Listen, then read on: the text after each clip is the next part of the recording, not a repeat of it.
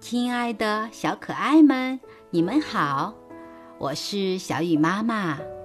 今天我给你们讲的故事是《三个和尚》，希望你们喜欢。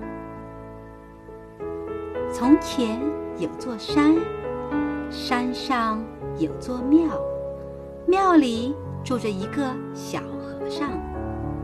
山上没有水。吃水要到山下的小河里去挑，但小和尚很勤快，水缸里的水总是满满的。有一天，庙里又来了一个大和尚。小和尚觉得他比自己大，应该让大和尚去挑水，于是就对大和尚说。你到山下挑水去吧。大和尚觉得自己比小和尚大，却要受他的指使，心里不服气，很不高兴地说：“我比你大，你怎么能让我自己一个人去挑水呢？还是咱俩一起抬吧。”就这样，两个和尚一起抬水吃。又过了些日子。庙里又来了一个胖和尚。这回三个人可怎么抬水呀？胖和尚想，反正有那两个和尚抬水，也用不着自己。而大和尚、小和尚觉得这样不公平，也不愿意去。